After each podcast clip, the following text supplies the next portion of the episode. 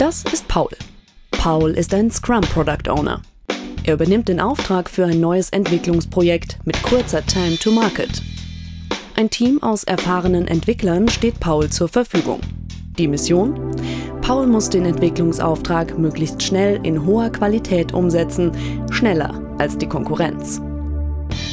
Der Scrum Master freut sich über das elektronische Scrum Board. Damit können die Kollegen von überall den aktuellen Status sehen, von daheim am Daily per Telco teilnehmen und das Scrum Board schieben von Raum zu Raum entfällt auch.